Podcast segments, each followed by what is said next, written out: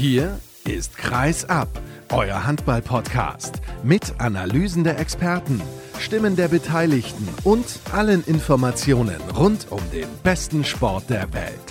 Mit eurem Gastgeber Sascha Staat.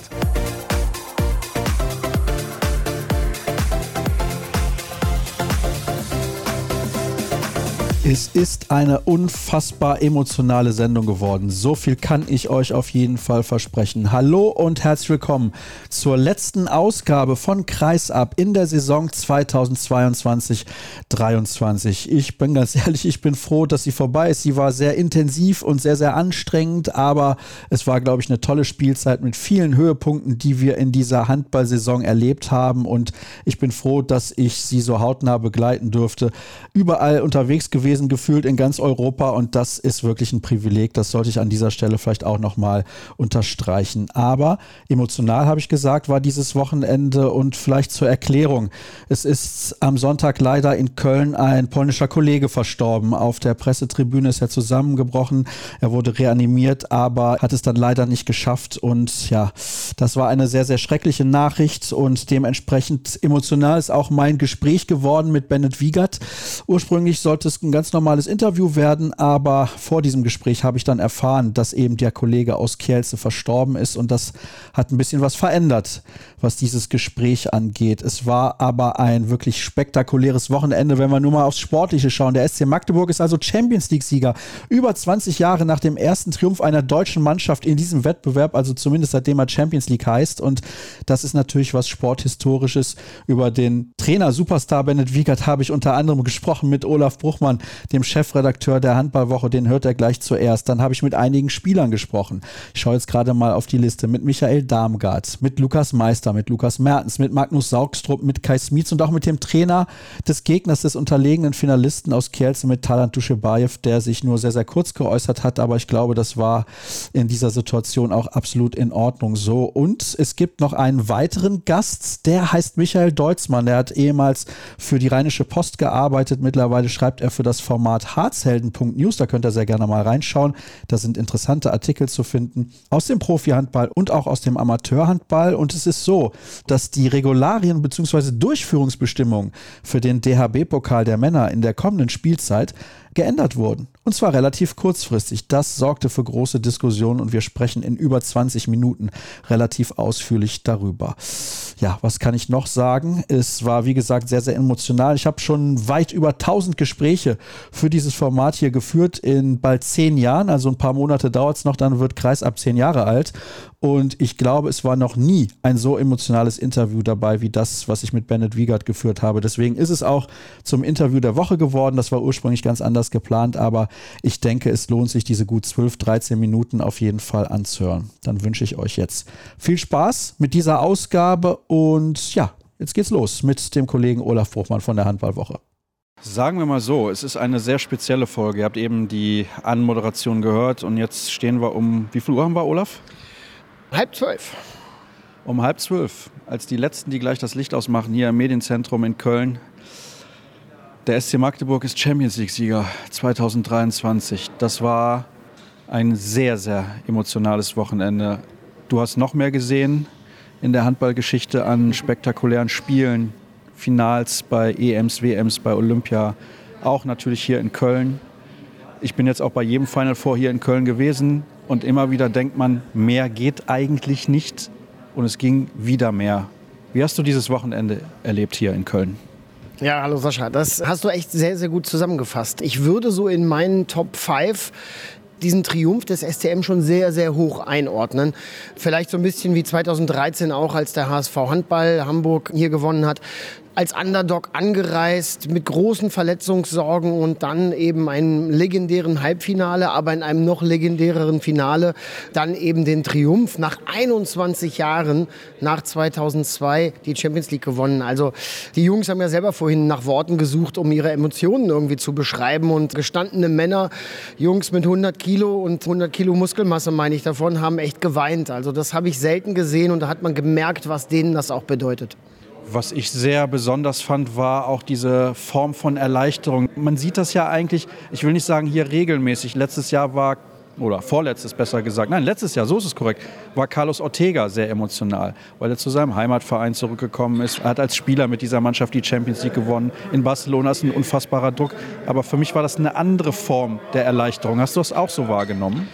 Ja, ich glaube, weil Magdeburg einfach nichts zu verlieren hatte. Barcelona ist Rekordsieger dieser Champions League und dieses Wettbewerbs und Ortega musste diesen Titel holen und hat es ja auch geschafft, hat ihn verteidigt. Auch das war ja etwas Historisches, ist noch keiner Mannschaft zuvor gelungen. Magdeburg ist aber viel unbeschwerter, ganz befreit eigentlich hier angereist und manchmal ist der Sport ja fantastisch. Vielleicht war das auch gerade der Vorteil der Magdeburger, dass man eben nichts verlieren konnte und mit einer unglaublichen Moral und einem so tollen Kämpferherz haben die Jungs das hier in zwei Spielen rumgerissen. Ich bin wirklich beeindruckt von dieser Mannschaft.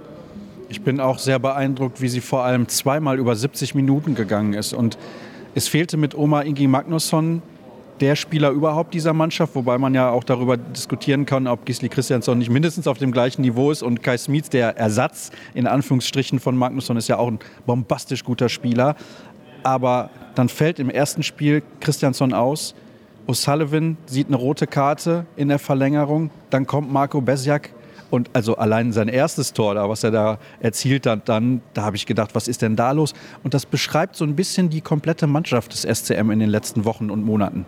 Das finde ich auch. Ja, Marco Bestiak hat grandios gespielt in der Verlängerung. Da macht er, glaube ich, drei Tore. Und die absolut entscheidenden, richtigen Entscheidungen trifft er ja in dem Moment. Und er führt diese Mannschaft. Die Jungs haben hinterher schon gelacht, wo der 36-Jährige diese Kraft hernimmt und ob er überhaupt noch den Bus besteigen kann, um ins Hotel zurückzufahren, weil er sich so verausgabt hat. Und ich finde, genau das zeigt aber diese Mannschaft und zeichnet sie aus, dass immer, wenn jemand ausfällt, das kompensiert wird, durch alle kompensiert wird. Matthias Muscher hat heute auf Linksaußen ein sehr, sehr gutes Spiel gemacht, obwohl eigentlich Lukas Mertens im Moment die Nummer eins ist auf Linksaußen beim SCM.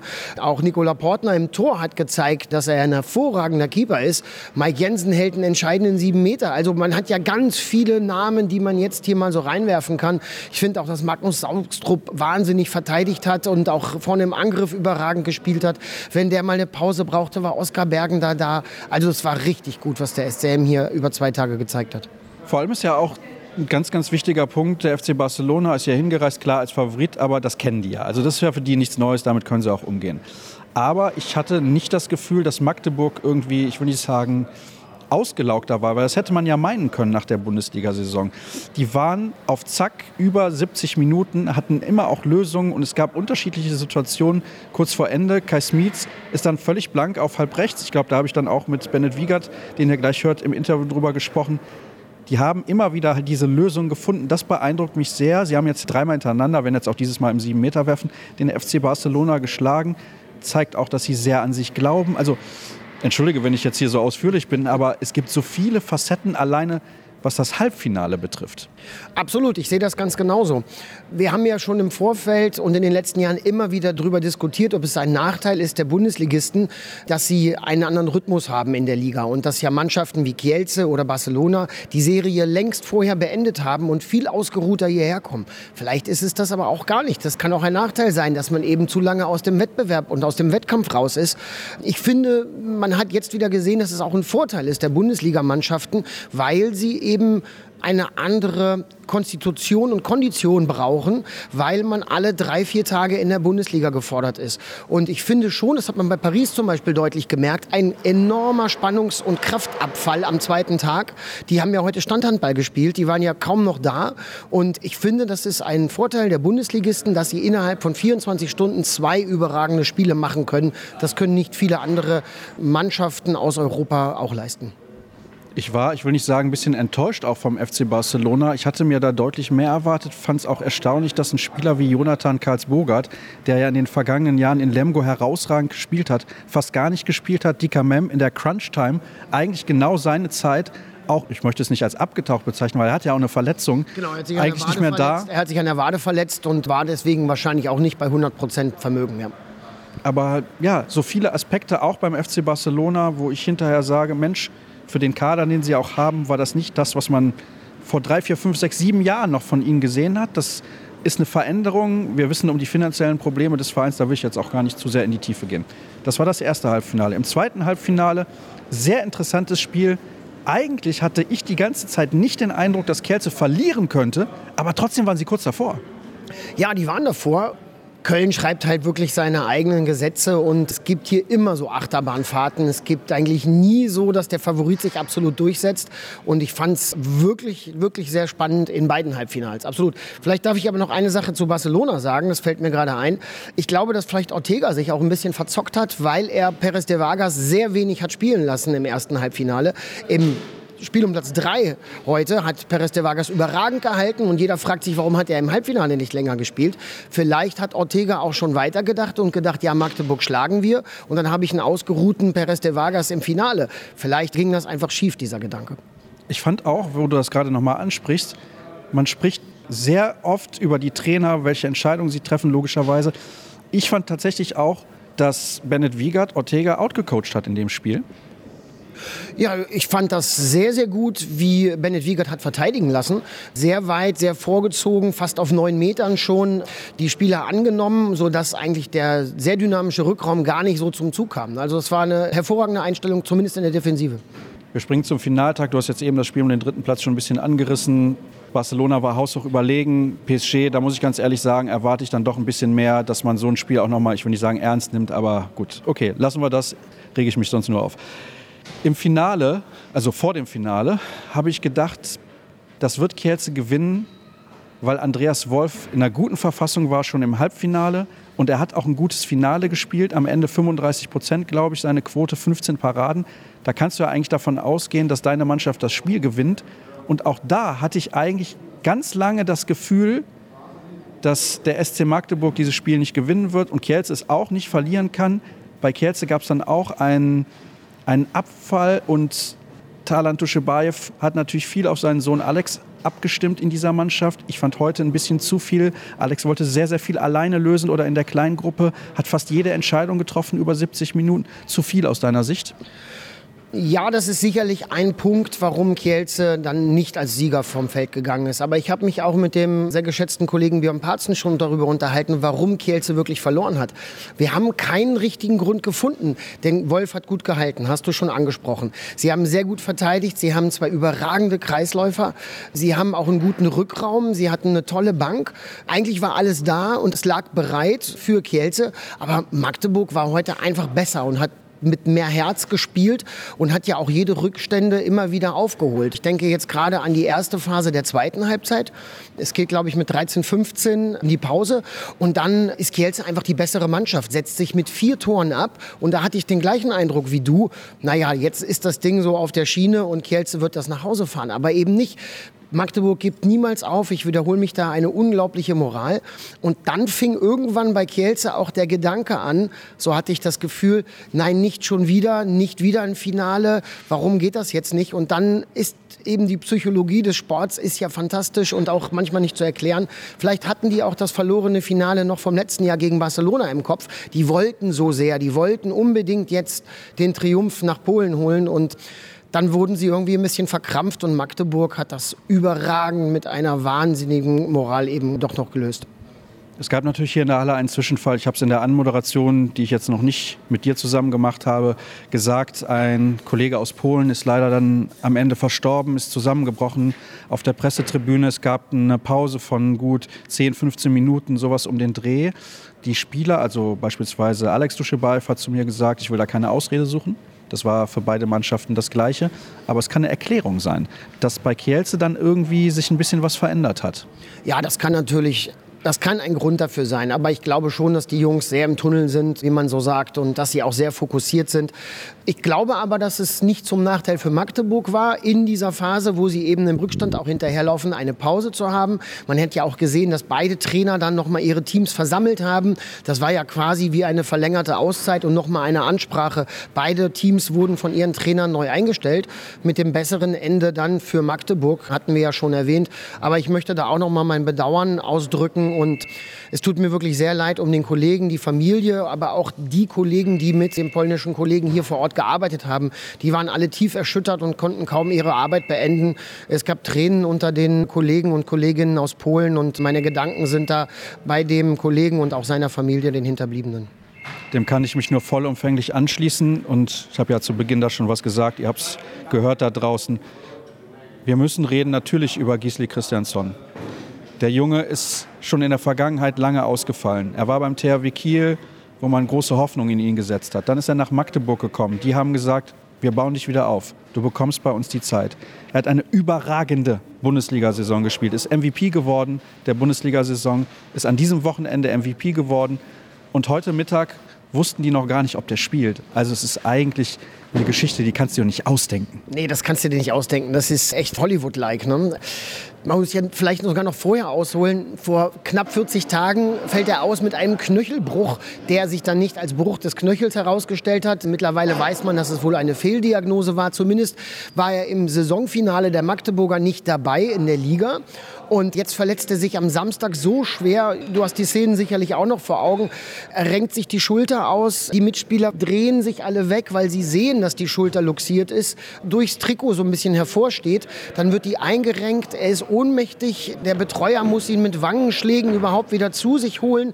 Und dann steht er zehn Minuten später mit einer Armmanschette und feuert seine Mannschaft an. Und im Finale spielt er dann sogar. Das ist unfassbar und sowas habe ich echt noch nicht erlebt. Er kam rein und ich dachte, meine Fresse. Also, der kennt echt nichts. Und wir wissen, er kennt auch nichts, weil er geht ja nach seiner Verletzung aus der Vergangenheit auch immer so in jeden Zweikampf. Und dann macht er auch sofort die Bude. Also es war unglaublich. Ja, in der 17. Minute, glaube ich, kommt er rein und macht dann kurze Zeit später ein Tor. Ich habe dann nur auf die Magdeburger Fans geschaut, die alle mit Gisli, Gisli, Sprechchören ihn gefeiert haben. Dem bauen sie sicherlich beim SCM ein Denkmal, ja. Bennett Wiegert hat seins jetzt endgültig. Definitiv und das völlig zu Recht. Es ist ja auch eine verrückte Geschichte, wenn man jetzt über das Wochenende spricht, dann muss man natürlich auch über Bennett Wiegert reden. 2002 als ganz junger Mann mit 19, 20 Jahren damals als zweiter Linksaußen hinter Stefan Kretschmer wird er schon mal Champions League Sieger, aber er sagt ja selber, da war er Wasserträger und hatte eigentlich nicht viel zu sagen und jetzt ist er über 20 Jahre später Cheftrainer und ohne Frage Vater des Erfolgs des SC Magdeburg. Die werden Vize DHB Pokalsieger, die werden Vizemeister, die gewinnen die Vereinsweltmeisterschaft und sind jetzt Champions League-Sieger. Alles mit Bennett Wiegert als Cheftrainer. Hut ab, Benno, das hast du toll gemacht. Auch da kann ich mich nur vollumfänglich anschließen. Ordnen wir das Ganze mal ein bisschen historisch ein. Der SC Magdeburg gewinnt nach 20 Jahren, mehr als 20 Jahren wieder die deutsche Meisterschaft und dann auch das Ding. Bennett Wiegert hat als Trainer jetzt alle Titel gewonnen, alle wichtigen. Champions League, European League. Meisterschaft, DHB-Pokal, zweimal den Super Globe. Ich glaube, den Super Cup hat er noch nicht gewonnen, aber das wird ihn ganz, ganz wenig interessieren. Wie ordnest du ihn als Trainer ein? Weil es noch ein verhältnismäßig junger Trainer, der noch viele, viele Jahre arbeiten kann. Ja, er ist 41 und also es ist sehr erstaunlich, was er schon erreicht hat, gerade was du eben so aufgezählt hast. Es spricht aber für ihn, mit welcher Leidenschaft er Handball lebt und liebt und wie er diese Mannschaft auch vorbereitet und immer wieder einstellt und wie er mit ihr arbeitet. Ich glaube auch das, was wir vorhin angesprochen haben, dass diese Mannschaft so homogen ist, dass sie so kämpft, das lebt Bennett ja auch vor. Er stellt niemanden irgendwie übereinander. Es sind, glaube ich, sehr flache Hierarchien innerhalb der Mannschaft, auch wenn Benno ohne Frage der Chef ist ist. Er ist ja nicht nur der Trainer, sondern er ist ja auch sowas wie der Sportdirektor. Das heißt, er ist ja auch für die Kaderplanung sehr mit verantwortlich. Da, wo andere Vereine vielleicht noch jemanden haben, einen sportlichen Leiter, das macht Bennett Wiegert ja auch in Personalunion. Also der ist schon echt der personifizierte SCM. Kleiner Fun Fact am Rande: Der SC Magdeburg hat ja jetzt nicht nur einen Titel nach dem anderen gewonnen in den letzten Jahren, sondern ist auch die erste Mannschaft. Jetzt muss ich mal kurz überlegen, damit ich da nichts durcheinander bringe. Ja, warte mal, jetzt habe ich es gleich. So, jetzt ist mir der Gedanke komplett entfleucht, aber du kannst mich gerade vielleicht noch retten. Ich kann dich insofern retten, dass Magdeburg seit 17 Jahren nicht mehr Champions League gespielt hat und jetzt bei ihrer ersten Teilnahme nach 17 Jahren gleich das Ding gewinnen. Also das ist schon aller Ehren wert. Jetzt ärgere ich mich, weil ich hätte den Fakt gerne rausgehauen. Das war was echt Interessantes und ja, ich muss wirklich sagen, ich habe riesigen Respekt vor der Saison des SC Magdeburg immer wieder Höhen und Tiefen drin gehabt. Ich glaube, sie ärgern sich im Nachhinein noch sehr, dass sie auch nicht deutscher Meister geworden sind. Das sagt eigentlich auch alles aus über diese Mannschaft. Und Konstanz, auch ein ganz, ganz großes Thema. Habe ich auch mit Bennett Wiegert ganz am Ende des Interviews, was ihr gleich hört, darüber gesprochen. Natürlich jetzt eine gewisse Erwartungshaltung da in Magdeburg. Das ist ganz normal. Aber ich glaube, sie haben eine tolle Basis. Absolut. Wenn wir den Blickwinkel ein bisschen erweitern, Sie haben auch eine herausragende Jugendarbeit. Der Nachwuchstrainer wurde zum Nachwuchstrainer der Saison gewählt von der Handball-Bundesliga. Also auch der Unterbau dieses Vereins stimmt absolut. Und man merkt ja auch, wie Sie die Mannschaft gezielt verstärken. Das ist nicht ein blindes Einkaufen und nicht nur Masse, sondern es ist vor allem auch Klasse. Und bei der Klasse wird dann auch noch darauf geachtet, dass Sie innerhalb dieser Mentalität, die der SCM ja vorlebt und die Werte des SCM, wie Bennett Wiegert immer gerne sagt, dass sie das alle mittragen. Was war das für eine Saison insgesamt? Was sagst du? Welches Fazit ziehst du von dieser Spielzeit 22, 23 in Bezug auf Bundesliga, Nationalmannschaft, Männer, Frauen, jetzt die Nummer hier in Köln? Ist schwer in einer Antwort zusammenzufassen, aber ja, wie sieht dein Fazit aus? Ich finde, dass wir herausragenden Sport und herausragenden Handball gesehen haben. Wir hatten wahrscheinlich die spannendste Meisterschaft in der Handball-Bundesliga seit vielen, vielen Jahren. Berlin hat sich erst sehr spät aus dem Meisterrennen verabschiedet und Flensburg und teilweise ja sogar noch die Rhein-Neckar-Löwen. Da waren es fast fünf Teams, die mal mit um den Titel gespielt haben. Am Ende war es sehr eng zwischen dem THW Kiel und auch dem SC Magdeburg. Das ist gut für den Handball, das ist gut für die Liga und das zeigt ja auch, dass dieser Sport sehr, sehr attraktiv ist und dass wir nicht einen dominanten Verein haben, wie es leider beim Fußball ja auch der Fall ist, wo doch immer wieder der gleiche Verein aus dem Süden dann deutscher Meister wird. Ich weiß, dass du Dortmund-Fan bist, das tut mir leid, das war jetzt gar keine Spitze. Aber die Saison war deswegen auch für mich überragend, weil ich finde, dass wir Corona komplett hinter uns gelassen haben. Es spielt keine Rolle mehr. Wenn ich das hier in Köln gesehen habe, jetzt als so den krönenden Abschluss, zweimal 20.000 Zuschauer ohne Masken, ohne Abstände, Handball pur, Emotion pur, dicht gedrängte Fans. Fans, die friedlich feiern. Auch das gibt es in anderen Sportarten nicht. Ich glaube, hier in der ganzen Arena sind bei 20.000 Zuschauern fünf Polizisten und die regeln wahrscheinlich mehr den Verkehr als nur irgendwie hier Delikte. Deswegen ist der Handball auch so toll, weil es Stars zum Anfassen sind, weil es sehr friedlich zugeht. Ich bin sehr zufrieden mit der Saison, weil ich finde, dass wir ganz tolle Spiele und eine tolle Atmosphäre erlebt haben. Ich fand sie unfassbar anstrengend. Also zumindest für mich persönlich. Ich bin auch froh, dass sie rum ist. Sie war äußerst intensiv und natürlich wird es Kreisab auch in der neuen Spielzeit geben. Das ist ja gar keine Frage. Mitte August geht es dann los mit der Vorschau bzw. den einzelnen Folgen. Ich habe noch eine Frage. In der neuen Saison ändert sich was in Handball Deutschland. Es gibt einen neuen Medienpartner. Dein Media wird die Spiele der HBL übertragen und nicht nur die. Welche Erwartungen hast du daran? Ich war ehrlich gesagt am Anfang etwas skeptisch, habe mich aber jetzt länger mit der Materie beschäftigt und auch schon länger engen und guten Kontakt mit den neuen Kollegen von Dein. Ich erwarte viel von Ihnen als Medienpartner, denn Sky, der bisherige, langjährige TV-Partner, hat Handball schon sehr gut übertragen und auch auf ein neues Niveau gehoben. Wenn ich daran denke, an die Konferenz oder die Einzelspiele, aber auch mit wie viel Vorlauf und Nachlauf Sie ein Handballspiel begleitet haben, wie viele Geschichten Sie drumherum gemacht haben haben. Da erwarte ich viel von Dein und Sie selber schreiben sich ja auch auf die Fahnen, dass es noch mehr geben wird, dass es noch mehr Handball mehr als je zuvor geben wird. Gerade was die digitale Verbreitung angeht von Highlights, von Clips, von kurzen Interviews erwarte ich sehr viel. Liegt natürlich auch an dem Medienpartner, den Dein gewählt hat, mit der großen Axel Springer Gruppe und den Bildzeitungen, sage ich jetzt mal, also den täglichen Bildausgaben, aber auch der Sportbild, haben sie natürlich einen sehr mächtigen Partner und im Print sind sie da sehr stark. Ich bin sehr gespannt, was da alles kommt und das kann, glaube ich, nur für den Handball gut sein, weil die Sportart noch bekannter werden wird. Jetzt erstmal Pause oder fährst du auch noch zur U21 WM? Das mache ich nämlich, aber ich gucke mir die Spiele einfach nur so an. Ja, ein bisschen Pause kommt, aber die Handballwoche wird auch jede Woche weiter erscheinen und jeden Dienstag können die Handballfans sich informieren. Aber logischerweise am Dienstag geht die U21 WM los und da freue ich mich auch auf die nächsten zwei Wochen bis Berlin und hoffentlich auf eine Medaille unseres DHB-Nachwuchs. Die sind großer Favorit. Übertragen wird das Ganze im Free TV bei Eurosport. Das ist eine tolle Sache. Dort solltet ihr auf jeden Fall mal reinschauen. Morgen dann quasi, wenn ihr die Sendung hört, am Dienstag geht es los mit dem ersten Spiel, ich glaube, gegen Libyen. Dann soll es das gewesen sein. Vielen Dank, Olaf, für deine Geduld. Es war ein langes Gespräch. Jetzt haben wir mittlerweile, ich glaube, Mitternacht und jetzt gibt es die Stimmen. Ihr hört ja dann, mit wem ich gesprochen habe. Viel Spaß dabei.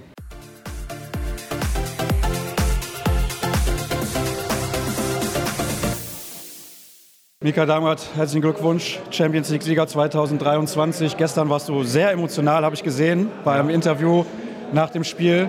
Jetzt haben wir gerade schon kurz auf Englisch miteinander gesprochen, da warst du sehr entspannt und sehr ruhig. Aber ich glaube, in dir ist Emotion pur. Ja, gerade, ich kann auch nicht verstehen richtig, was passiert ist. Gestern war ein sehr wichtiges Spiel Und wie du sagst, da hat alle die Gefühle rausgekommen. Und weißt du, heute, da war, ich habe einfach ein gutes Gefühl gehabt den ganzen Tag. Und wusste, dass egal wie die, das aussieht, dann, dann, dann schaffen wir das fast. Natürlich spielen wir gegen eine unglaublich gute Mannschaft. Aber ich habe Ruhe gehabt heute und stehe auch gerade mit Ruhe in meinem Bauch und in meinem Kopf. Wie gesagt, wir glauben, die Gefühle kommen erst später, wenn ich richtig verstehe, was passiert ist, was wir haben geschafft. Weil das zu schaffen ist, ist, einfach, ist einfach Wahnsinn. Wie viele große Handballer, die haben vielleicht fünf, zehn Mal hier gestanden, trotzdem nie Champions League gewonnen oder nur einmal. Wir haben jetzt ein von eins. Was wir haben gesagt als Mannschaft, naja, das, das war eine Reise. Von mir habe angefangen in 2015 und ja, jetzt stehen wir auf einem Hochpunkt und ich musste neue Ziele, neue, neue Träume kreieren, weil es gibt keine mehr. Genau. Jetzt ist der nächste Traum vielleicht zweimal Champions League-Sieger zu werden. Und dafür will wir kämpfen und trainieren. Ja, mal zur Einordnung. Du hast in der ersten Saison den DRB-Pokal gewonnen. Das war keine leichte Saison für euch damals als Mannschaft. Ihr habt die European League gewonnen. Ihr habt die deutsche Meisterschaft gewonnen. Zweimal Super Globe. Und jetzt die Champions League. Also eigentlich kannst du morgen aufhören zu spielen. nee, ich fehlt noch eine Europameisterschaft. Dann habe ich alles gewonnen. das ist der letzte große für mich. Aber wir werden sehen, wenn das kommt oder nicht. Aber auf jeden Fall egal was passiert, wenn ich bin fertig mit meiner Karriere, dann will ich zurückdenken auf dieses Jahr. Aber wie gesagt, ich hoffe nicht, dass es letztes Mal, dass ich hier stehe und letztes Mal, dass ich feiern einen Champions League-Sieger. Ich finde das erstaunlich, dass ihr alle mit so viel Glaube hier hingekommen seid. Ihr seid natürlich eine unglaublich gute Mannschaft, das ist gar keine Frage. Aber ihr habt zum ersten Mal dieses Final Four gespielt. Und jeder sagt vorher, dieses Final Four ist anders. Du hast ein paar DHB-Pokal-Final Fours gespielt, deswegen hast du die Erfahrung damit. War es anders? Das ist nur Handball. Und ich glaube, wir haben in so viele Finale gestanden, langsam und auch ein paar Stück verloren. Aber diese Erfahrung hat uns heute so viel geholfen. Was man nicht sterben vor, macht dir nur stärker. Und das haben wir als Mannschaft heute gezeigt. Und naja, wir haben alle hier gekommen, um, um zu gewinnen. Wir haben vorgestern Barcelona zweimal geschlagen. So, wir wussten, das könnte auch noch mal passieren. Und dann heute in ein Finale, ja, war einfach Wahnsinn. Und ich weiß nicht, was die Worte ist, weil ich glaube, dass alle können sehen, wie wir haben uns zusammengerutscht die letzten 15 Minuten und auch in der Verlängerung. Und genau die Phase hoffe ich, dass man analysieren kann und dass ich selber für mein ganzes Leben erinnern, wie man könnte zusammenstehen. Ich muss noch mal was fragen zu eurem Trainer. Du bist ja ein, ich sage mal, ein Spieler, der in dem Moment auch seine Entscheidungen trifft, der vielleicht auch etwas macht, was man nicht so erwartet. Bennett gibt auch sehr viel vor. In den Auszeiten sagt er immer sehr klar, was er spielen möchte oder was ihr spielen sollt. Vielleicht kannst du noch mal ein bisschen was zu ihm sagen, zu seinen taktischen Fähigkeiten, weil ich glaube, er ist auf einem ganz, ganz hohen Niveau. Naja, wir haben jetzt in acht Jahren zusammengearbeitet und wir haben genau das gleiche Ziel. Er mag die Situation für mich. Wir haben sehr viele 1 gegen 1 Spieler. Das macht das alles einfacher für mich. Und ja, manchmal ist das eine falsche Entscheidung, aber manchmal läuft das auch gut. Handball ist über Turnovers und wie du sagst, über Taktik. Und das hängt sehr viel zusammen und das ist oben zu sagen, wo ist die Wahrscheinlichkeit so groß als möglich, um ein Tor zu machen. Und genau auf die Situation arbeiten wir für. Und manchmal klappt das, manchmal nicht. Ich als Handballer, ja, bin vielleicht ein bisschen anders, aber wir helfen uns beide, wir vertrauen uns beide und ja, jetzt haben wir heute gesagt, was könnte passieren, wenn wir zusammenstehen. Nochmal herzlichen Glückwunsch und danke für deine Zeit. Dankeschön.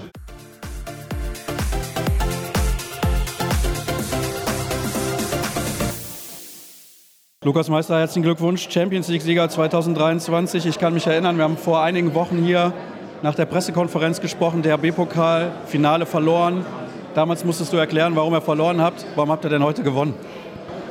Einfach weil wir schon vor wir hergekommen sind, einfach an unsere Chance geglaubt haben, einfach diesen Glauben gehabt haben, dann diesen unbändigen Willen und einfach, ja klar, wir hatten ein paar Rückschläge, du hast gesagt, das Pokal-Final vor, aber vielleicht, so weh das auch tat, vielleicht war das einfach ein Stück weit eine Erfahrung, die wir hier machen mussten, um jetzt einfach, ja, gestern und heute hier gewappnet zu sein und am Schluss ganz oben stehen zu können.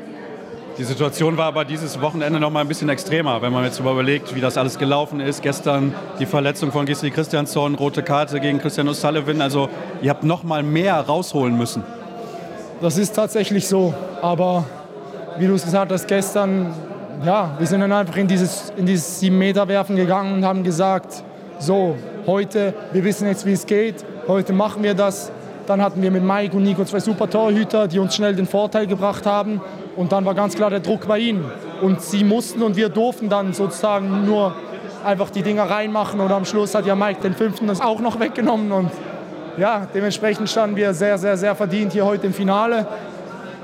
Ich habe es vorhin eben gerade gesagt, bei diesem Zwischenfall, den es gab. Also wir hoffen natürlich alle, der Person geht es gut. Aber einfach da mit zwölf Minuten noch zu spielen, zwei Tore hinten zu liegen und dann einfach diesen Glauben zu haben, zu sagen, wir schmeißen jetzt alles rein, wir schaffen das als Mannschaft. Ich denke einfach, das ganz besonders zeichnet uns aus. Und das hat heute dann auch den, ja, den Unterschied gemacht, wie geackert wurde in der Abwehr. Einfach dieser, dieser Glaube, dieser Wille. Das haben ganz, ganz viele Leute heute verkörpert und dementsprechend ja, fühlt es sich einfach verdammt gut an und sehen hoffentlich alle so auch sehr, sehr, sehr verdient. Das denke ich auch. Herzlichen Dank.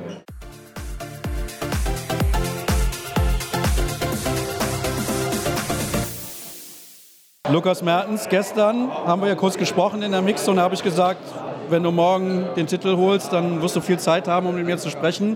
Jetzt ist es so gekommen. Natürlich herzlichen Glückwunsch. War ein unfassbares Spiel. Du hast jetzt heute fast alles von der Bank irgendwie beobachten müssen. Wie war das eigentlich für dich, nachdem du gestern ja im Prinzip die ganze Zeit viel dazu beigetragen hast, dass die Mannschaft ins Finale gekommen ist? Ja, aber das spielt natürlich wieder uns in den Karten. Wir haben außen gestern 70 Minuten spielen, dann nächsten Tag wieder spielen. Das ist einfach auch für den Körper irgendwo auch am Ende der Saison nicht gut. Und dass Matze frisch und Danny frisch waren, das hat man heute auch gesehen.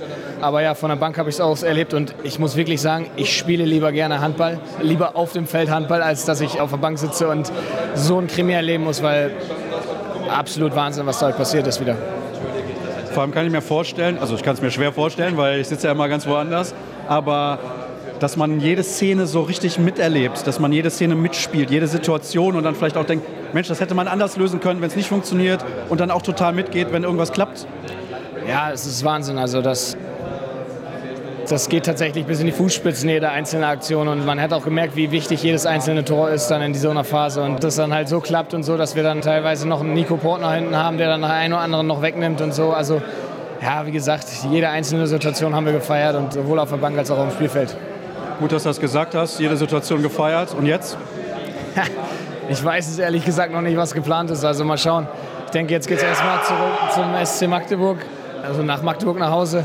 Und dann ja, schauen wir mal, was noch passiert, die Feierlichkeiten. Jetzt ist auch erstmal Urlaub, aber vielleicht geht es noch auf die Insel. ja, dann dabei natürlich viel Spaß und nochmal herzlichen Dank. Danke.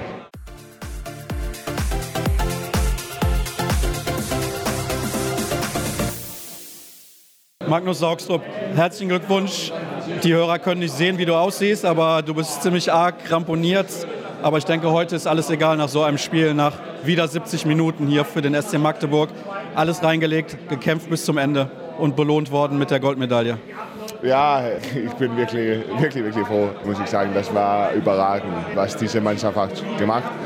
Zusammen, das ist 70 Minuten, wo wir kämpfen für einander und ich muss einfach sagen, das ist überragend, was diese Mannschaft ist so, ich weiß nicht, was man sagt auf Deutsch, aber was, was wir können machen.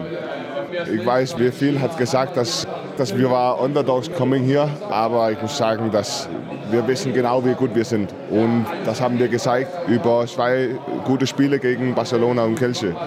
Und ja, das ist einfach überragend. Du hast letztes Jahr gesehen, was die deutsche Meisterschaft macht in Magdeburg, was das bedeutet für die, für die Fans des SC Magdeburg. Hast du schon eine Idee, was das bedeutet, Champions League-Sieger geworden zu sein für diese Leute, für diese Fans? Ja, ich glaube, das ist ja ungefähr das Gleiche, muss ich sagen. Das glaube ich. Gerade das. Ja, es gibt viele Jungs bei diesem Rathausplatz wieder, weil diese Fans ist einfach auch Wahnsinn. Was sie machen für uns, wir haben gehört, für 70 Minuten, sie war da, jedes Heimspiel dieses Jahr, was sie da auswärts spiele sie ist einfach Wahnsinn. Sie ist immer dabei und ja, heute Morgen sind sie auch da. Sie ist immer da für uns. Hast du eine Idee, was heute so passieren wird? Ich glaube, wir können vielleicht einen kleinen Promille haben. Wir feiern heute. Natürlich machen wir das. Und ich glaube, es gibt keinen Plan. Einfach nur feiern und, und trinken. Ein paar Worte musst du aber noch sagen zu Gisli Christiansson. Er ist MVP geworden. Er hat die Schulter kaputt. Das ist einfach unglaublich eine sensationelle Geschichte. Ja, ich muss sagen, ich war auch überrascht, dass er war im Kader heute. Das war eine große Überraschung für alle, glaube ich. Und er ist einfach ein Wahnsinnsspieler. Er ist vielleicht der beste Spieler in der Welt momentan.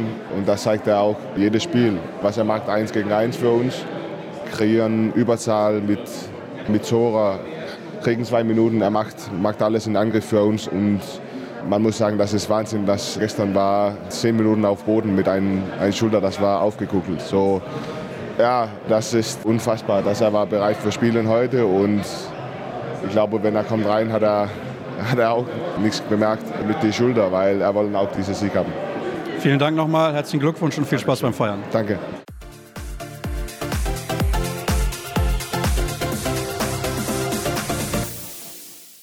Herzlichen Glückwunsch, Kai Smets, Champions League-Sieger. Du warst an allen wichtigen Situationen am Ende nochmal extra beteiligt. Dann der Freiwurf. Vielleicht kannst du einfach nochmal erzählen, wie du das erlebt hast. Also weiß ich gar nicht mehr. Das ganze Spiel, Verlängerung, weiß ich nicht mehr, was gelaufen ist, was passiert ist. Nur den letzten Freiwurf, ja, da haben wir eigentlich ganz sauber verteidigt und alles war richtig, was die Schiri entscheiden hat. Und bin ich unglaublich stolz, dass wir es zugemacht haben und, und vor dem 7 Meter diesmal entscheiden haben. Also das war Wahnsinn, dass wir es geschafft haben. Gestern war extrem, heute war noch mal extremer eigentlich. Klar, es gab nicht das 7 Meter werfen, aber so viele kleine Situationen. Es gab auch einen Wurf, den du nicht getroffen hast, kurz vor Schluss, wo alle gedacht haben, jetzt plus drei, dann ist das Ding erledigt. Was hast du danach eigentlich selber gedacht? Ich wollte eigentlich 7 Meter, aber habe ich nicht bekommen. Nee, ja, gerne hätte ich den rein gemacht, aber ich weiß, dass es so, so geht und dass es schnell laufen kann. Dass es anstatt plus drei ist es plus eins war es damals. Aber nochmals, die Situationen sind wir gewohnt, dass es hin und her geht, dass man es nicht immer zumachen kann, wenn man es möchte. Und trotzdem haben wir es bis Ende geschafft. Plus eins reicht. Und jetzt ist es, ich will nicht sagen die perfekte Saison, aber eigentlich ja schon. Champions League-Sieger, klar, ihr habt das Pokalfinale verloren, Vizemeister, aber das ist das Maximum. Du bist, du bist, schon kritisch, oder? Ja, nein, aber ich bin ja auch Deutscher, deswegen. Ja. Also, nee, besser können wir es nicht abschließen mit einem Champions League-Sieg. Das ist Wahnsinn, Wahnsinn.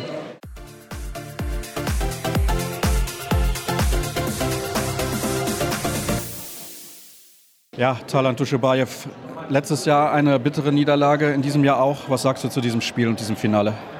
Das ist ein Finale, eine gewinnt, eine verliert. Sie haben am Ende ein bisschen Glück gehabt, mehr als wir. Ihre Torhüter hat dreimal 1 gegen 1 gehalten, gegen Arkadiusz Morito, Dani Dushibayev und Archie Karoluk. Und das war, ich glaube, im ganz entscheidende Phase. Aber okay, für mich ist das Wichtige, dass unser Journalist Paul Kotwice bleibt gesund und das ist das Wichtigste. Ob wir gewinnen, ob wir verlieren, natürlich, das ist gar nichts, wenn wir sprechen über das Leben von einem Menschen. Und danach diese 20 Minuten Pause wahrscheinlich, wahrscheinlich hat auch ein bisschen uns äh, nicht so gut getan, kann ich so sagen, okay?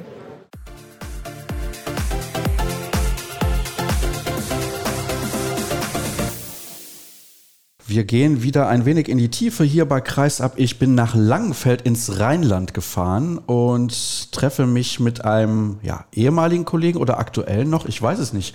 Er schreibt nämlich noch ein wenig für die Plattform harzhelden.news.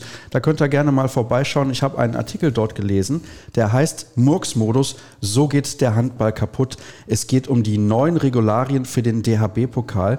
Die HBL und der DHB haben das nämlich ja, relativ spontan ein bisschen über den Haufen geworfen und sich entschieden, diese Durchführungsbestimmung zu ändern. Und darüber spreche ich mit Michael Deutzmann. Erstmal danke für die Einladung und schönen guten Tag. Sascha, morgen. Gut, dass wir miteinander sprechen können. Das ist ein wichtiges Thema. Ja, das ist es. Vielleicht kannst du dich mal kurz vorstellen, weil du bist ja als Journalist tätig gewesen. Ich war zunächst überwiegend im Lokalsport tätig bei der Rheinischen Post, eine Tageszeitung in Düsseldorf. Aus verschiedenen Gründen bin ich dort vor einigen Jahren ausgeschieden, fühlte mich aber noch wesentlich zu jung. Es ging so Hand, ging so Stück für Stück ineinander über. Die Faszination Handball hat mich schon immer begleitet und seit 2019 haben wir hier zusammengesessen, haben gesagt, wir müssen was machen und deswegen haben wir Harzelden ins Leben gerufen, was vorwiegend für den gehobenen Amateurhandball gedacht war. Durch die Pandemie notgedrungen, das setze ich jetzt in Anführungszeichen, sind wir auf die höheren Klassen ausgewichen, was sportlich natürlich extrem reizvoll ist und bedienen jetzt ein ganz weites Themenfeld, um auch den Amateurhandball mit dem Profihandball zu koppeln. Deswegen hat mich das Thema, über das wir gleich sprechen werden, auch so angefasst.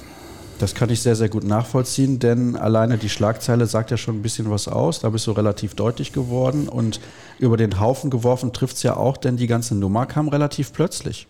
Die kamen, soweit ich weiß, am vergangenen Donnerstag in einer sehr dürren Mitteilung.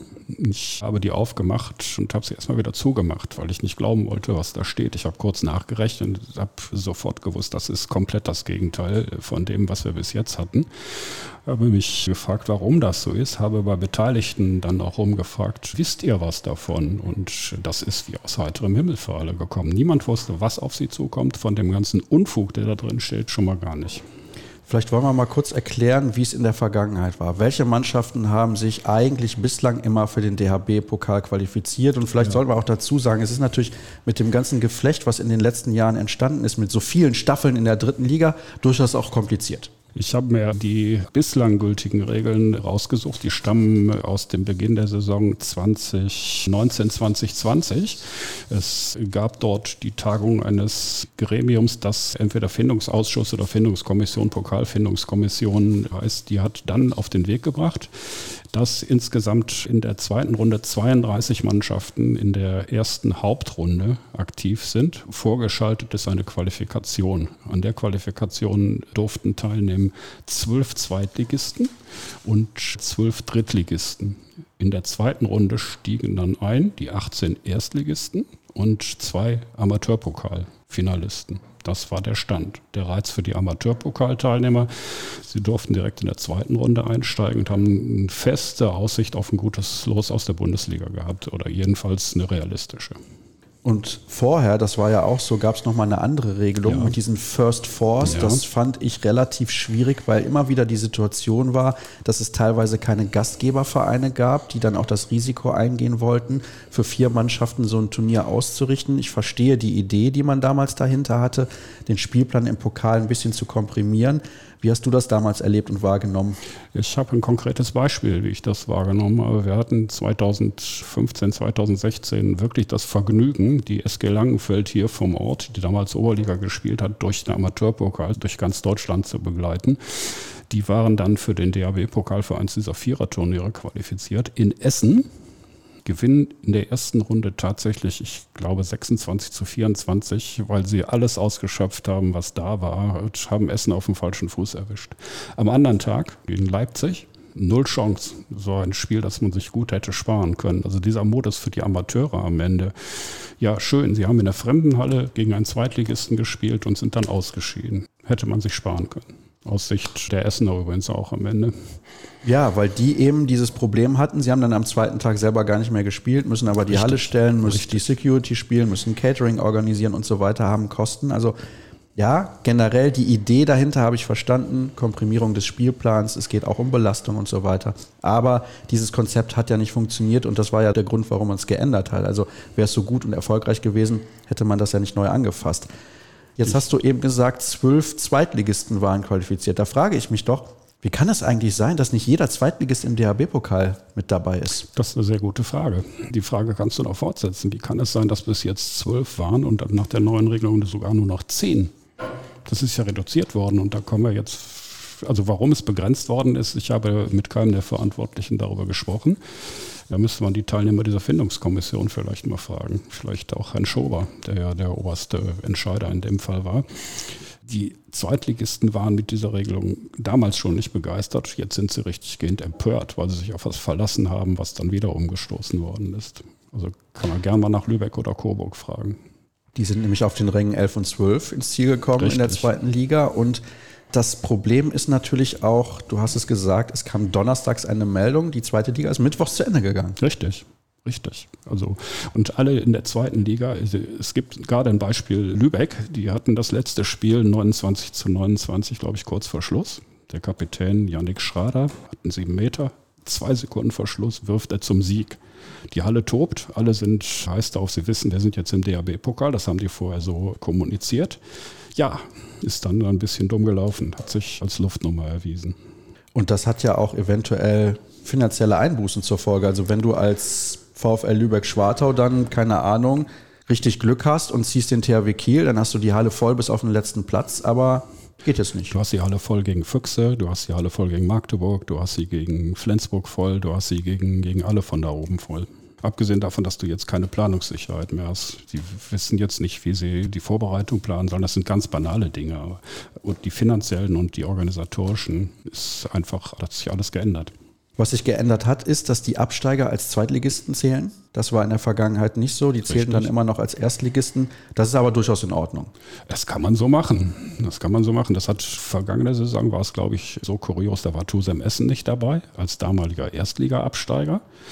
Da haben die Essen rausgenommen und man kann das so machen. Ja, das ist der, denke ich, der unkritischste Punkt. Aber man hätte halt auch das kommunizieren dürfen und nicht in einer formlosen Mail nachmittags auf den Weg schicken. Für mich das größte Problem dabei ist vor allem auch der Zeitpunkt, an dem das kommuniziert wurde. Die Saison ist vorbei. Alle gehen davon aus, in gutem Glauben, dass die bisherigen Regeln gelten. Das würde jeder im täglichen Leben auch so machen. Wenn du keine Änderungsnachricht hast, dann bleibt es so. In der Fahrschule haben sie immer gesagt, wenn ich nichts sage, fahren wir geradeaus. Und darauf haben sich alle verlassen, dürfen auch. Das ist keine juristische Einschätzung, sondern nur eine von innen kommende als Redakteur. Ich sehe das genauso wie du. Also als ich den Artikel gelesen habe, weil zunächst habe ich mich auch mit der Meldung nicht befasst, habe ich gedacht, was ist denn da los? Vielleicht sollten wir auch noch mal dazu erwähnen, es gibt auch Mannschaften, die bereits direkt für das Achtelfinale qualifiziert sind. Das sind die ersten drei des vergangenen Final Four. Das sind dann die Rhein-Neckar-Löwen, das sind Magdeburg und die SG Flensburg-Handewitt. Mir ist eben die Idee gekommen, dass das ja in irgendeiner Form der Grund dafür gewesen sein kann, warum es beim Final Four überhaupt ein Spiel um Platz 3 gab. Also ich vermute, dass eine Entscheidung in der Richtung, dass die erst später einsteigen, schon vorher festgestanden hat. Das heißt, beim Final Four war schon klar, wohin die Reise DRB-Pokal im nächsten Jahr gehen wird. Ja, aber ich meine, in der Vergangenheit haben immer die Amateure dann, also teilweise zumindest in Hamburg war das so, haben die Amateure dann noch vormittags ihr Pokalfinale gespielt und dann gab es gar kein Spiel um Platz 3. Richtig wenn wir über Hamburg reden, da können wir wieder das Beispiel Langenfeld anfügen, die ein wirklich für einen Amateurverein wahnwitziges Erlebnis hatten, die die ganze Halle schon großartig fanden, als sie da reingekommen sind, den ganzen Rahmen, wie sie behandelt worden sind, auch von den Profivereinen im Übrigen, muss man ja sagen. Das ist ja genau der Punkt, dass sie dort die getroffen haben, die sie sonst immer nur am Fernseher sehen oder bestenfalls auf der Tribüne irgendwo. Schade, dass es jetzt nicht mehr so ist. Ich finde es auch sehr, sehr schade, weil erstmal ist der Amateurpokal, glaube ich, eine generell gute Sache. Also das macht Spaß, auch die Spiele teilweise zu sehen. Ich habe halt in Hamburg damals ein so ein Finale miterleben dürfen und ich fand dann auch, das ist ja für die für diese Spieler wirklich eine einmalige Chance, vielleicht in ihrer gesamten Laufbahn, will ich es jetzt gar nicht sagen, aber oder gar nicht nennen, aber ja, so eine Chance bekommst du wahrscheinlich nicht zweimal. Also ich habe ja mit vielen Langfeldern damals auch gesprochen, weil wir hautnah da dran waren. Das ist ein Erlebnis fürs Leben. Manche werden auch von ihren Kindern noch erzählen. Das ist wirklich so, das saugst du auf, das macht Gänsehaut. Selbst jemandem, der auf der Tribüne sitzt, sich das anguckt, kriegt mit, wie es denen gerade da unten geht. Das ist einfach so was irrsinnig Besonderes und dass man denen das genommen hat, werde ich gar nie nachvollziehen. Es gab damals, glaube ich, aber auch ein bisschen was an Zeit zwischen den Spielen. Also die Halle war jetzt auch nicht bis auf den letzten Platz gefüllt, Nein. aber man stelle sich mal vor, jetzt in Köln, ziehen die das so auf, dass das Spiel relativ zeitnah vor dem Finale der Profis ist und dann hast du da, weiß ich nicht, mindestens 10, 12, 13.000 Leute in der Halle. Also das ist ja für die Spieler sensationell. Ja, und sie konnten hinterher auch zu denen, also zumindest zu denen, die nicht mehr äh, das Finale bestritten haben, konnten sie dann hingehen. Sie haben mit ihren Vorbildern, nenne ich sie mal, sie haben mit denen sprechen können. Das waren damals in Flensburg Thomas Mogensen, das war bei den Löwen, wer war der herausragende Spieler damals? Vielleicht kannst du mir gerade helfen, das ist acht Jahre her. Ja, und Andi Schmid behauptet Andi Schmid, richtig. Andi Schmid. Und, und die haben alle auf der Tribüne gesessen und haben den Draht zu den Amateuren gehabt, gesucht. Also da hat man einmal gespürt und da ist diese Bezeichnung Familie ist damals kein Gerede gewesen. Das war wirklich so. Und das ist für mich der Sinn von Amateurpokal im Profibereich. Eindeutig. Der hat jetzt ein bisschen gelitten. Vielleicht schauen wir mal ein bisschen konkreter noch auf die neue Regelung, weil es gibt auch Drittligisten, die ja aufgestiegen sind in die zweite Liga, die jetzt nicht mit dabei sind. Aue und Finnhorst werden dafür bestraft, dass sie erfolgreich waren. Und zwar überlegen erfolgreich. Die haben ihre Staffeln mit jeweils, glaube ich, nur zwei Minuspunkten gewonnen. Die waren in der Aufstiegsrunde am Ende die Besten und gucken auf diese Einteilung und sehen sich draußen. Es gibt keinen Grund dafür, es wird keine Begründung genannt. Das ist einfach so Schlusslage. Wer ist denn stattdessen mit dabei aus der dritten Liga? Aus der dritten Liga dabei sind die vier, die sich vorher qualifiziert hatten, über Platz 1 und 2, die nicht aufgestiegen sind. Und zwei Vereine, die sich über die freiwillige Pokalrunde der Amateure, nicht der Amateure, Entschuldigung, der Drittligisten qualifiziert haben. Das sind in dem Fall Bergische Panther und TV Gelnhausen, genau. Das haben sich insgesamt zehn Vereine daran beteiligt, die auch eine Chance gesehen haben, dort vernünftig voranzukommen. Und diese beiden, die in ihren Klassen jeweils mindestens Vierter gewesen sein müssen, ersetzen Aue und Finnhorst. Also hätten gegen Aue und Finnhorst nie eine Chance gehabt, sportlich, sind aber weiter. Das kann man auch so entscheiden, ist aber sinnfrei. Was glaubst du, war der eigentliche Grund eigentlich dafür zu sagen, dass die drei Erstplatzierten des vergangenen DHB-Pokals, sprich die Rhein-Neckar-Löwen, der SC Magdeburg und die SG Flensburg-Handewitt, überhaupt erst im Achtelfinale einsteigen müssen? Ich kann es nur vermuten. Ich habe ja mal was über die vergangenen Modi mir rausgesucht und da war immer wieder das Argument, das spätere Einsteigen der Erstligisten den Spielplan entzerren, die Belastung über die Saison. Späteres Einsteigen heißt ein oder zwei Spiele weniger. Das kann ich auch in dem Fall nur vermuten, dass es das sein soll. Aber wenn diese drei Mannschaften, die die Aufgabe meinetwegen bei einem Regionalligisten als überfordernd betrachten, dann stimmt doch im Gesamtgebilde was nicht.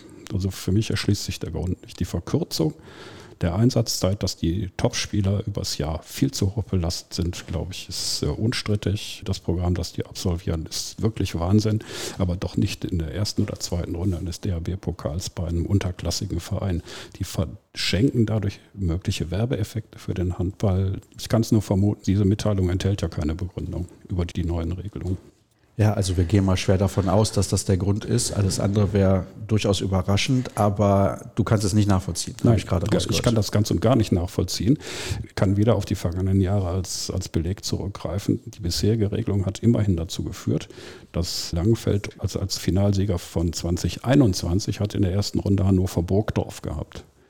Und der SG VTB Altjürden als unterlegener Finalist hat zu Hause Bergischen HC gehabt in der ersten Runde. Ja, die haben doch jeweils klar gewonnen und das sind nun wirklich keine Spitzenvereine. Also, dass die das als Belastung empfunden haben, die waren ganz locker hier drüben in der Halle.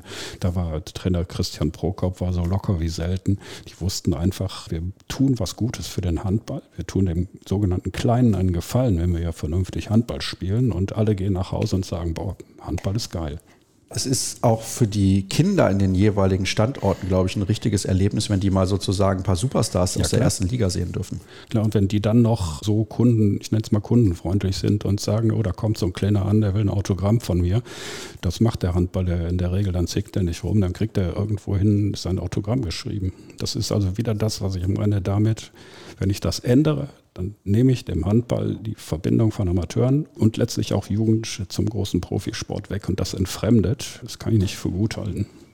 Im DFB-Pokal und es wird ja oft dann proklamiert, die Fußballer können so viel vom Handball lernen.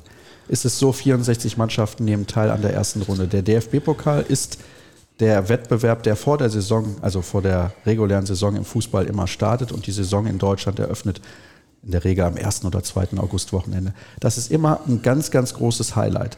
Für die kleinen Vereine, die dann gegen Bayern München oder Borussia Dortmund spielen dürfen, ist das eine Riesennummer. Scheinen wir im Handball ja nicht hinzukriegen. Müssen wir da mal auf den Fußball schauen, um da was besser zu machen? Die Frage berührt einen ganz heiklen Punkt. Wenn der Handballer zum Fußball schauen muss, was er eigentlich nicht tun sollte, ist es schon traurig genug. Aber du hast recht. In dem Fall ist der Fußball tatsächlich beispielgebend. So musst du das machen. Wer sich qualifiziert hat über einen Landespokal, der muss gelost werden, gegen wen auch immer. Das ist so aus verschiedenen Töpfen und dann kriegst du das los, das so eine Werbeveranstaltung möglich macht. Sonst ist der Pokal kein Pokal. Also ja, gucken wir uns was beim Fußball ab. Da haben wir, wie gesagt, 64 Mannschaften. Wir kommen beim Handball auf 64 Mannschaften mit einer guten Aufteilung, deiner Meinung nach. Zum Beispiel, dass alle Profivereine dabei sein müssen. Das heißt, erste und zweite Liga müssen von Anfang an dabei sein. Da müssen wir nachrichten, dann haben wir 36. Ne? Ich könnte die Drittligisten eine Qualifikation spielen lassen. Wir haben 22 im Moment. Ich habe falsch gerechnet. Die Drittligisten haben 68 Vereine, so rum. Dann von denen suchen wir 22. Den Modus, wie, wie diese Qualifikation aussehen könnte, der wäre noch natürlich zu überlegen. Aber wenn wir da 22 hätten, wären wir bei 58. Dann brauchen wir noch vier. Lass es vier Amateurvereine sein, warum nicht? oder 58. Nein, wir sind immer noch nicht bei 64. Aber dass ich vier Vereine der Amateure dazu nehme, warum nicht? Das tut keinem Profiverein weh. Das ist ein bisschen Organisation mehr und verbreitert die Basis, die Durchlässigkeit von Amateuren zu Profis. Also wir können die 64 auffüllen. Das kann man vielleicht noch ein bisschen hin und her schieben, aber definitiv müssen Erst- und Zweitligisten von Anfang an dabei sein. Da darf keiner draußen sein oder irgendwie mal Platz 10, mal Platz 12, Aufsteiger zählt vor Saison oder zur kommenden Saison. Ist ja auch ein Punkt, den wir jetzt noch geändert haben. Die Aufsteiger waren bis jetzt, gehörten zur alten Saison. Also wer aufgestiegen ist, Balingen-Waldstätten, wäre in der vergangenen Saison in den Zweitligatopf gekommen. Jetzt kommen sie in den Erstligatopf. Haben Westfalen und Minden, kommen jetzt in den Zweitligatopf. Wären letztes Jahr noch im Erstligatopf gewesen. Ja, das hatte ich zu Beginn angesprochen, finde ich aber auch in Ordnung so. Kann man so machen, ja. Aber man muss es kommunizieren. Aber wenn wir alle uns ein bisschen Mühe geben, bekommen wir 64 Mannschaften für die erste Hauptrunde zusammen, die da auch sportlich was zu suchen haben. Es gibt ja auch sehr gute Drittligisten, die nicht weit weg von Zweitligisten sind. Ich sehe da Ferndorf, wer nicht geschafft. Jetzt Braunschweig, Hildesheim, das sind alles Mannschaften, die haben ein sehr gehobenes Drittliganiveau, sonst wären sie auch nicht in der Aufstiegsrunde gewesen. Also da fände man sicherlich adäquate, sportlich adäquate und dann die anderen meinetwegen nennen wir es als Bonus, als Lockmittel, als Benefit für, für den ganzen Amateur- und, und Schüler-Jugendbereich, der letztlich dahinter ja auch hängt. Austragen könnte man das an dem Wochenende vor dem Supercup, weil der wird in der Regel mittwochs ausgetragen mhm. und dann fängt ja donnerstags die Bundesliga-Saison an. Dann könnte man sagen, okay, an dem Wochenende davor machen wir das. Das einzige Problem dabei ist, und das möchte ich nicht außer Acht lassen, wir befinden uns da noch relativ mittig im August. Und es kann natürlich sein, wenn wir dann in die südlichen Bundesländer schauen, Bayern oder Baden-Württemberg, die haben da in der Regel noch Schulferien, genau, du sagst es. Und das ist dann ein Problem, dass diese Vereine dann vielleicht gar nicht so viel Zuschauer haben. Es ist noch unglaublich warm draußen. Meiner Meinung nach müsste der Handball eigentlich ein bisschen später anfangen, weil es halt eine Hallen- und in Anführungsstrichen Wintersportart ist. Aber ja, irgendwo müssen wir die Zeit hernehmen. Also dann könnte man schon sagen, ich weiß nicht, wie du das siehst, wir lassen diese Spiele dann ein paar Tage vor dem Supercup austragen. Das ist ein interessanter Ansatz, dass das zeitlich ein Problem sein kann. Ja, sehe ich auch so. Allerdings hast du ja, wenn du das vernünftig planst und rechtzeitig überlegst, du hast doch ein Jahr Vorlauf. Wenn du jetzt beschließen würdest, ab dem kommenden Sommer machen wir es so, dann kann sich jeder darauf einrichten und dann würde das auch mit etwas gutem Willen funktionieren können. Wie gesagt, für die Großen ist es keine Belastung, wenn sie bei Kleinen spielen und die Kleinen haben ein Jahr Zeit, sich vorzubereiten. Das würde funktionieren. Sonst sollte der Handball sich grundsätzlich Gedanken machen. Wie kommen wir jetzt aus der Nummer raus? Aus der Nummer raus. Ich habe einen interessanten Ansatz von einem meiner Gesprächspartner gehört. Ich habe gesagt, der DHB oder die Entscheidungsträger, das war ja wohl diese Kommission, zu dem wer auch immer gehört, springen über ihren Schatten, nehmen das zurück, gehen aufs alte Modell zurück, gehen auf das zurück, auf das sich alle verlassen haben. Das heißt, ich bin nicht sicher, wie weit das jetzt schon beschlossene Sache ist wie weit das also quasi Gesetzeskraft hat. Normalerweise, das wäre eine Idee, den Salto rückwärts, wenn du willst. Einfach sagen, wir haben uns vertan, wir haben unterschätzt, welche Wirkung das auf viele hat. Wir drehen das um, wir machen das nach dem Modus, den wir bis jetzt auch hatten. Auf die 64 kannst du jetzt nicht mehr gehen, dazu ist es zu spät. Das könnte man für nächstes Jahr aber tatsächlich überlegen, ob man das grundsätzlich nochmal anders macht. Ich meine, Michael, alleine die Tatsache, dass wir jetzt darüber sprechen, dass der Modus vor ein paar Jahren geändert wurde und davor auch wieder geändert wurde, zeigt ja auf, dass die keine richtige Lösung parat haben. Nein, das ist korrekt. Da scheint irgendwie keine klare Linie zu herrschen. Es wäre aber hilfreich, sich mal dann tatsächlich mehr an dem zu orientieren, was andere dazu zu sagen haben. Manchmal beschleicht mich das Gefühl, das entscheiden sehr wenige Menschen in einem relativ exklusiven Zirkel. Die haben kein Stimmungsbild von der Basis. Scheint so zu sein. Und das ist das, was wir ja immer wieder betonen, die Basis zählt nicht. Ja, und ist das Wichtigste für den Handball. Die Basis, ohne diese Basis, und deswegen habe ich die Überschrift gewählt, so geht der Handball kaputt. Natürlich wird der Handball auch in fünf Jahren noch weiter existieren, in welcher Form auch immer. Aber der Handball schneidet sich so die Basis ab in einer Zeit, in der er sowieso Probleme hat, nicht zu viele Mitglieder zu verlieren. Das kannst du ja bei jedem Verein hören. Es gibt viele, die können lange nicht mehr alle Jugendklassen besetzen. Das wird nach oben hin zu den A-Jugendlichen sogar schlimmer als unten. Also die E-Jugendlichen hast du noch.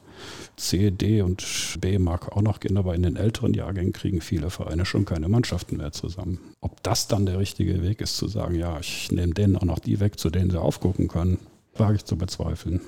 Aber hier in Langenfeld seid ihr noch einigermaßen gut aufgestellt. Ja, wenn du ihr insofern differenzierst, dass wir in Langenfeld sitzen, aber nicht SG Langenfeld sind, wir haben ein Herz für den ganzen Handball und das zumindest zahlenmäßig, ja. Was ja nicht immer heißen muss, dass man in den höchsten Klassen spielt. Also es gibt sehr viele Vereine, die machen extrem verdienstvolle, reine Breitensportarbeit. Aber auch der braucht den Profisport, der braucht den Leistungssport. Ja, man braucht die Idole, zu denen man aufschauen so, kann. Das ist genau der richtige Punkt, ja. Und am besten ist das, wenn man die in der eigenen Halle auch mal sehen kann. Wenn du die in der eigenen Halle sehen kannst, wenn du siehst, das sind Menschen, das sind welche, die kann ich, wenn du so willst, anfassen. Natürlich nicht direkt so, aber die sind nicht so abgehoben. Das ist für mich ein zentraler Punkt warum wir ja auch Harzellen gegründet haben damals, weil wir das so toll fanden, dass es keine so strikte Trennung gibt. Wenn wir das wieder mit dem Fußball vergleichen, versuch doch mal das mit dem Fußball zu tun. Wenn du in einer Halle wie Hamburg bist, geh mal dann zu einem Profi, der gerade ein Endspiel gemacht hat. Was ist denn mit dem? Da kommst du gar nicht hin. Darf ich ein eigenes Erlebnis da noch beisteuern? Da gehst du nach so einem Finale oder nach einem Halbfinale, da gehst du in die Kabine der SG Flensburg und fragst, ich brauche ein Autogramm von Thomas Mogensen das Autogramm habe ich gekriegt. Der ist nicht von seiner Liege runtergekommen, wo er gerade massiert wurde, aber der Betreuer ist mit meinem Plakat ist er reingegangen und hat ihn das unterschreiben lassen. Das versuche ich mir im Fußball vorzustellen, wird nicht funktionieren. Das ist aber ein Punkt, den der Handball bewahren muss. Also nicht, dass ich jetzt in die Kabine gehe und bei jedem Spieler ein Autogramm kriege, aber diese Nähe. Und der baut gerade Distanz auf. Das macht mir Kummer, so geht er kaputt. Das ist damit gemeint. Dann hoffen wir, dass alle Beteiligten da nochmal in sich gehen und darüber nachdenken, denn ich bin da durchaus deiner Meinung, dass das so keine gute Veränderung ist und man da vielleicht dann auch spätestens zur übernächsten Saison nochmal überlegt, ob man das verändern sollte. Da muss in irgendeiner Form irgendetwas passieren, weil das ist kein gutes Modell. Und etwas mehr Offenheit wäre wünschenswerter. Wenn man es schon ändern will, dann kommuniziert man es rechtzeitig und nicht erst jetzt. Da hätten sich andere auf der Zielgerade vielleicht ein bisschen anders benommen, weniger investiert. Amateurvereine fürs Final Four, was die da alleine an Vorschriften erfüllen mussten. Und sie haben es gerne getan, weil sie eben den Lohn glaubten zu kriegen. Du hast recht, es muss sich etwas ändern. Dann hoffen wir, dass das passiert. Michael, es ist länger geworden, als ich gedacht habe. Wie immer, das ist der Klassiker hier bei Kreisab. Aber wenn jemand was zu erzählen hat, dann hören wir sehr, sehr gerne zu. Dann gibt es jetzt noch eine letzte Pause in dieser Saison tatsächlich und das abschließende Interview der Woche.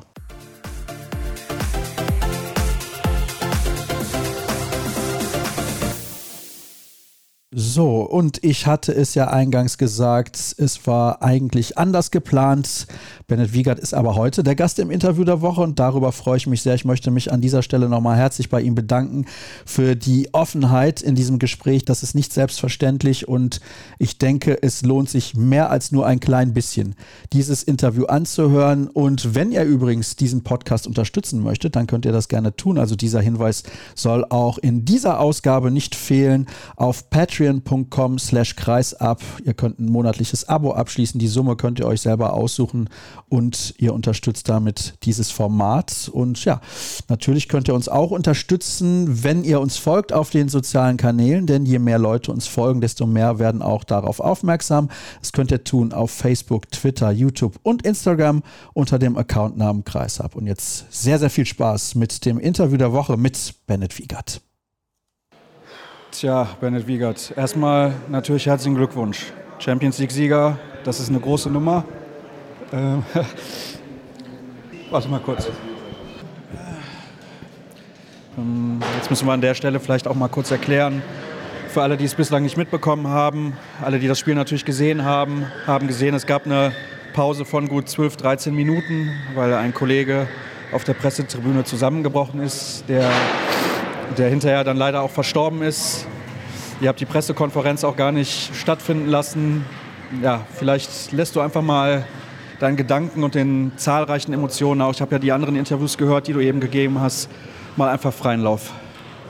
Sascha, erstmal vielen lieben Dank und ich hoffe, du lässt doch die Emotionen, gerade die du losgelassen hast, drinnen in dem Interview, weil daran merkt man, wie sehr wir, du auch für den Sport lebst. Und wir haben halt mitbekommen, wiedermals, wie hart Leben sein kann, wie dicht Trauer und Freude beieinander liegen. Das hat auch wieder gezeigt, dass Demut uns einfach hilft. Und meine ganze Trauer, meine ganzen Gedanken sind auch bei Kielze und bei dem verstorbenen Journalistenkollegen. Es ist unfassbar unwirklich und es tut mir so unendlich leid.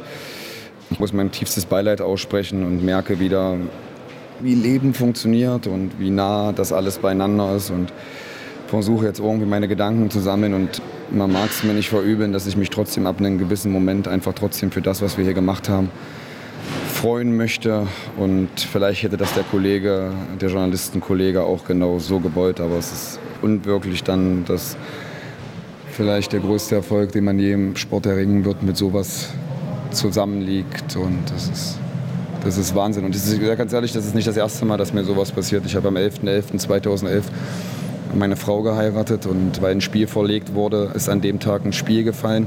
Ich bin nach Balingen nachgereist, weil mein damaliger Trainer Frank Carstens mir erlaubt hatte, meine Trauung zu vollziehen, weil meine Frau hochschwanger war.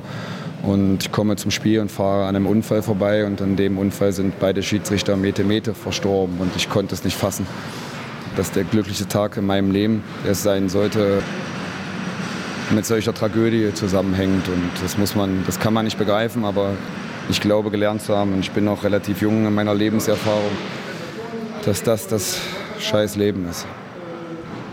Man überlegt sich ja als Journalist, was man so für Fragen stellt. Vor der Siegerehrung haben wir uns hier unten im Tunnel am Ende der Mixzone kurz getroffen. Ich habe dir gratuliert, du hast gesagt, du hast alle Zeit der Welt. Du warst erleichtert, also man konnte dir die Erleichterung richtig ansehen. Und innerhalb von, keine Ahnung, einer halben Stunde ändert sich die Emotion total. Und jetzt stelle ich mir natürlich auch die Frage, was fragst du ihn zu einer Saison, die Hochs und Tiefs hatte, die unfassbar emotional gewesen ist? Ihr habt euren vielleicht besten Spieler verloren. Der nächste beste Spieler hat sich die Schulter ausgekugelt, feiert dann sein Comeback. Du hast eben den anderen Kollegen erklärt, dass du das selber bis zu einem gewissen Zeitpunkt gar nicht wusstest und auch nicht daran geglaubt hast, dass das überhaupt passieren würde. Ihr geht zweimal in eine Verlängerung, in einem Glutofen, in einem Hexenkessel. Man kann so viele Vokabeln dafür finden ja, jetzt fällt es mir natürlich auch schwer, so ein Gespräch zu führen, das muss ich ganz ehrlich zugeben, aber wir müssen ja auch über das Sportliche ein bisschen sprechen, um das auch mal einzuordnen. Du hast als Trainer jetzt den DAB-Pokal gewonnen, die European League, zweimal den Super Globe, die Deutsche Meisterschaft und die Champions League. Das ist das Maximum. Ich weiß nicht. Auch hierzu zu der Frage fehlen mir die Worte. Ich habe das noch nicht wahrgenommen. Ich habe das noch nicht wahrgenommen. Ich habe aber wahrgenommen, das muss ich auch sagen, dass ich in so vielen Finals schon stand und verloren habe. Das ist jetzt alles weg in dem Moment. Ne? Aber ich stand hier vor knapp nicht mal sechs Wochen in einem sieben Meter werfen gegen die Rhein-Neckar-Löwen im nationalen Pokal. Und das haben wir verloren und haben letzten sieben Meter gehabt, kurz vor Ende der regulären Spielzeit. Wenn wir ihn reinmachen, sind wir auch DRB-Pokalsieger. Wir haben European League-Finale in Lissabon gespielt, was wir eigentlich gewonnen hatten, was uns dann geraubt wurde. Das alles ist jetzt zweitrangig. Ne? Aber irgendwann sitzt man vielleicht zu Hause und denkt darüber nach. Und das sind natürlich die Momente, die das alles wegmachen. Ich weiß aber auch, wie viel verdammt tolle Trainer es auf der ganzen Welt gibt und in Deutschland gibt, die das vielleicht, weil sie den Kader nicht haben, weil sie die Möglichkeiten haben, nie erreichen werden und trotzdem sehr, sehr gute Trainer sind. Und da fühle ich mich doch sehr privilegiert und vielleicht auch vom Leben geküsst, dass ich das alles erleben darf und bin wieder bei dem Thema Demut und gehe da auch sehr, sehr respektvoll und demütig mit um. Wenn ich dich jetzt frage, was hat sportlich den Ausschlag gegeben, ist die Antwort, die alle anderen eben gegeben haben, der Teamgeist. Wir haben zusammengehalten. Aber das ist keine sportliche Erklärung für das, was da passiert ist. Welche sportliche Erklärung hast du dafür? Die Jungs können schon alle Handball spielen. Ne? Also ich habe auch gesagt, bei den ganzen Verletzungen, die wir halten und wo uns alle für tot erklärt haben, habe ich gesagt, Jungs, wir sind hier nicht mit Youngsters aufgefüllt, wir haben alles Nationalspieler. Ja. Bitte glaubt an euch und vergesst den Glauben nicht und euer Können nicht. Aber ich glaube schon, dass was Sie gesagt haben, eine große Rolle spielt. Das, was ich auch immer gehört habe bei Komplimenten von Trainerkollegen, von Managern. Wow, ihr habt ein Team. Und dann ein Team mit auch noch verdammt guten Handballer. Dieser Mix macht es vielleicht aus, um ganz oben stehen zu dürfen und das Quäntchen dann zu, zu bekommen, was es benötigt, um hier den ganz großen Triumph mitzunehmen. Und ich glaube, das ist mir auch noch gar nicht so bewusst. Was kommt jetzt hier nach noch? Das war auch so die Frage, wenn die Titel aufgezählt wurden. Ja, was kommt hier nach noch? Es wird immer was kommen im Leben. Es wird immer was kommen, was mich begeistert, auch wenn es außerhalb des Sports ist. Und die Herausforderung werde ich immer wieder suchen und freue mich jetzt trotzdem diesen Moment irgendwie maximal aufsaugen zu können mit allem, was wir davor erzählt haben. Vor zehn Tagen habe ich dir eine Nachricht geschrieben, weil ich dachte, ich kann dich noch mal vor dem Turnier hier kurz und knapp ins Interview der Woche einladen. Und du hast gesagt, Sascha, diesmal ist wirklich schwer, weil ich muss mich auf drei Mannschaften vorbereiten. Ich habe Nachrichten bekommen von Leuten, die die Auszeiten ja auch zu Hause gesehen haben und was du auch gesagt hast. Ich kann mich erinnern an die Nachricht, die ich gestern bekommen habe, als dann einfach der Parallelpass gespielt wurde auf Kai Smits.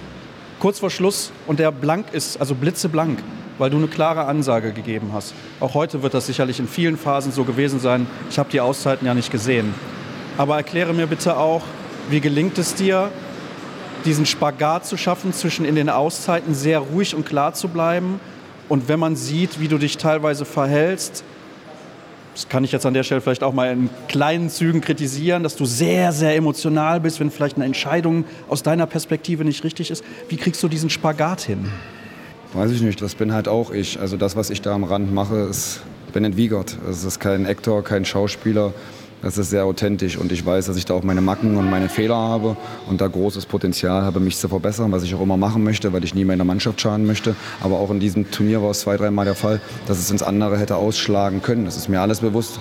Es ist eine Riesengratwanderung, die es da heißt, als Coach zu gehen. Ich möchte meiner Mannschaft aber auch eine Emotionalität geben, ein Gesicht geben, dass sie sehen, ich fighte für sie, sie sollen für mich fighten, sie sollen ihr Herz für den Verein, für mich, für sich selber auf dem Handballfeld liegen lassen.